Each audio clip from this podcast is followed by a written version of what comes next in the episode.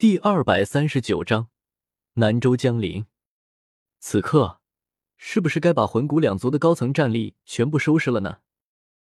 看到魂天帝他们把目光望了过来，叶时秋心里稍微盘算了一下。魂天帝是九星斗圣后期，其战斗力深不可测，他的水可比古元要深。毕竟古元的斗圣巅峰是用金地焚天炎之力堆出来的。还没彻底掌握的虚浮货色，而他则是斗气雄浑，还有大量未知底牌。虚无吞炎虽然挨了气的两道极灵空光，但是并未彻底失去战斗能力。其自身九星斗圣初期的修为，还有能吞噬万物的能力，不容小觑呀！魂族四魔圣心意相通，凭借他们默契的配合，联手对敌。其战斗力绝不逊色一名九星斗圣初期的强者。还有古元，经过这些时间的紧急治疗，他的伤势虽然没有痊愈，但实力应该也恢复了六七成。好像不能一口气把他们全吞了。打量着那两群人，叶时秋皱着眉头，气现在斗气消耗太大，勉强可以扛上古元和虚无吞炎两个。而红孩儿一人又要分心控制三昧真火，用意困住古族三仙，还要对付魂天地与四魔圣。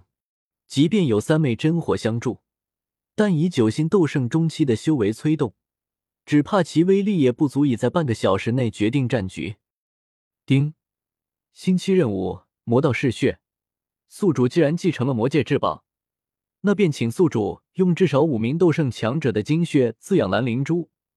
以振我华夏魔界之威，任务奖励：蓝灵珠魔力解封一成，任务实现三天。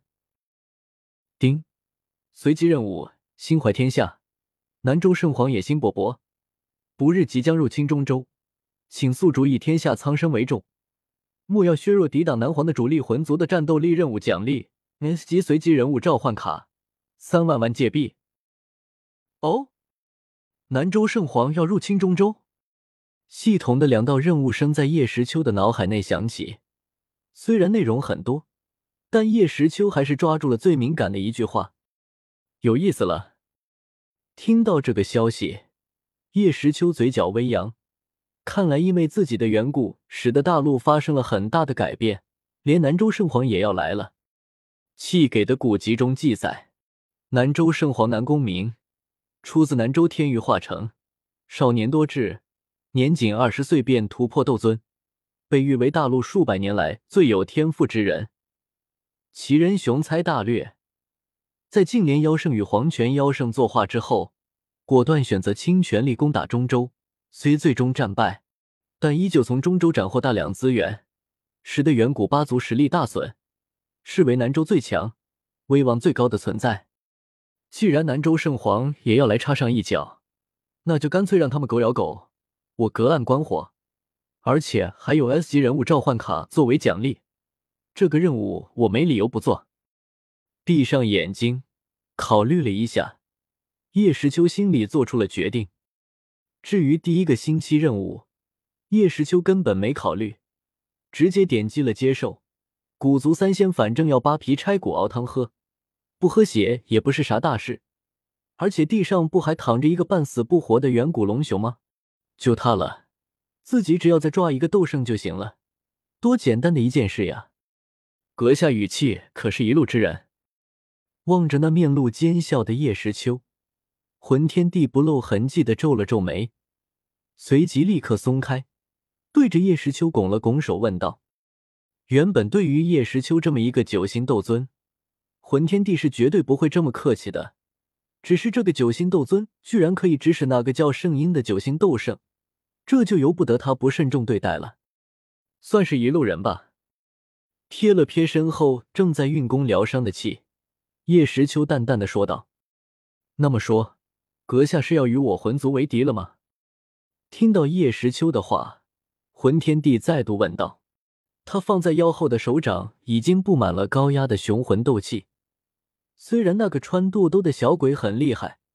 但还不足以让他放弃这除掉器和古元这两大威胁的大好良机。喂，你脑子抽了？你问我给你面子打，怎么就成我要和你们魂族为敌了呢？摆了摆手，叶时秋嬉笑道：“只是他的眸子深处闪过一丝无人能见的怒气。怎么什么人都喜欢问一句这么说？你是要与我为敌了喽？为敌？还真当小爷怕你？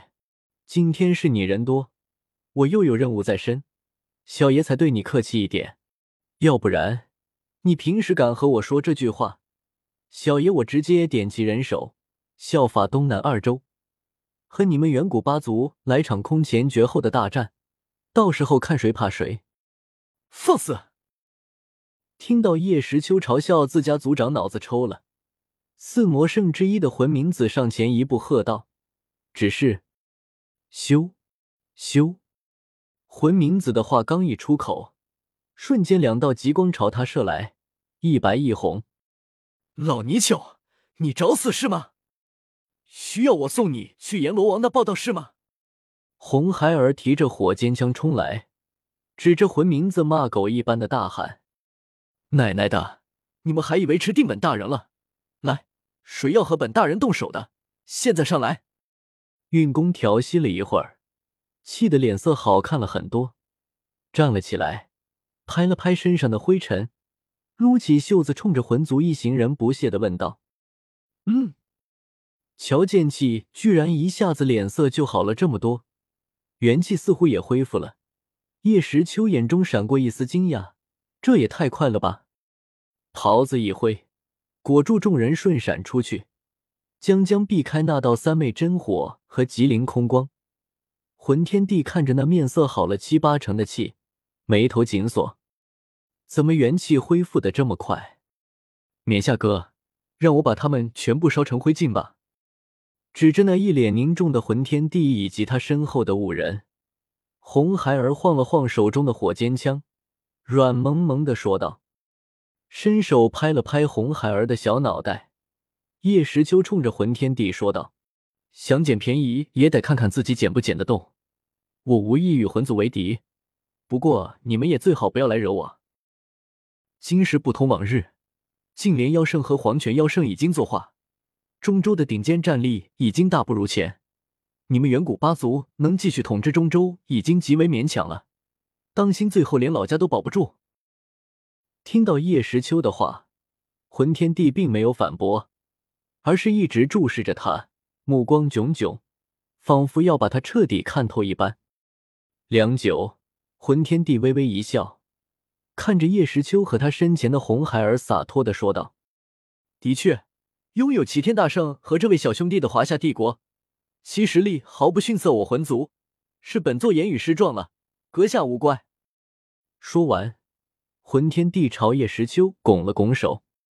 嗯，瞧见魂天帝这一举动，叶时秋倒真是佩服他，步步谋划，能屈能伸，将时机战局分析的很准确，果然是枭雄。既然如此。看在阁下的面子上，系兄夺我魂族众灵魂体的事，本座就不计较了。只是我与古元也有些恩怨，阁下可否让我与他先处理一番？瞧见除掉气，只怕是不成了。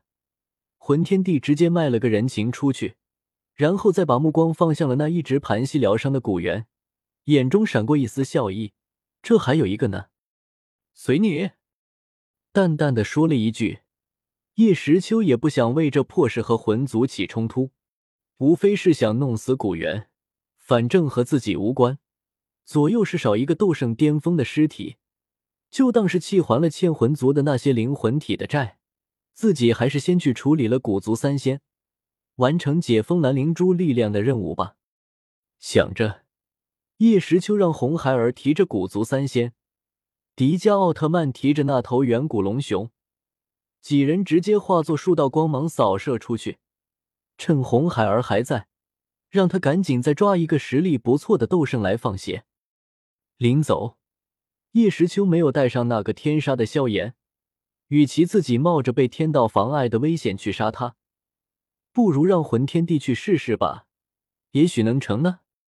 在叶时秋和气他们身形消失之后，魂天帝露出一抹爽朗的笑容。大步向古元三人走去。